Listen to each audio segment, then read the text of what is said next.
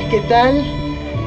Bueno, más que emocionada, esto es solamente para agradecer a Alejandra, al Consejo, a todo el gabinete, a todos ustedes y agradecer a, a Sebastián Dupuy, a, este, ¿cómo se llama el chico de Obras Públicas?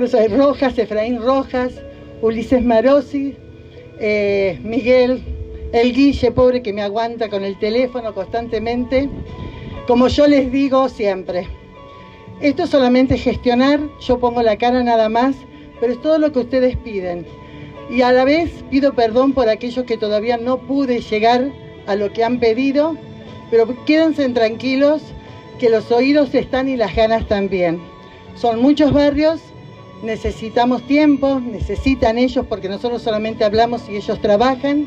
A todo el equipo que vino a trabajar acá hace tres días, que están desde las siete y media de la mañana sin reparar horarios, siguen, siguen trabajando. Así que, gente, agradecerles, gracias por estar. Esto es de nosotros, no es mío, es de ustedes. Eh, lo van a poder disfrutar los chicos. Cuiden, cuiden. Son 86 plantas que hay. Jamás se hizo eso. Es un pulmón hermoso.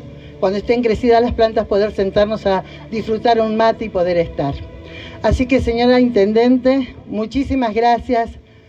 Eh, Carlitos Duto, gracias también.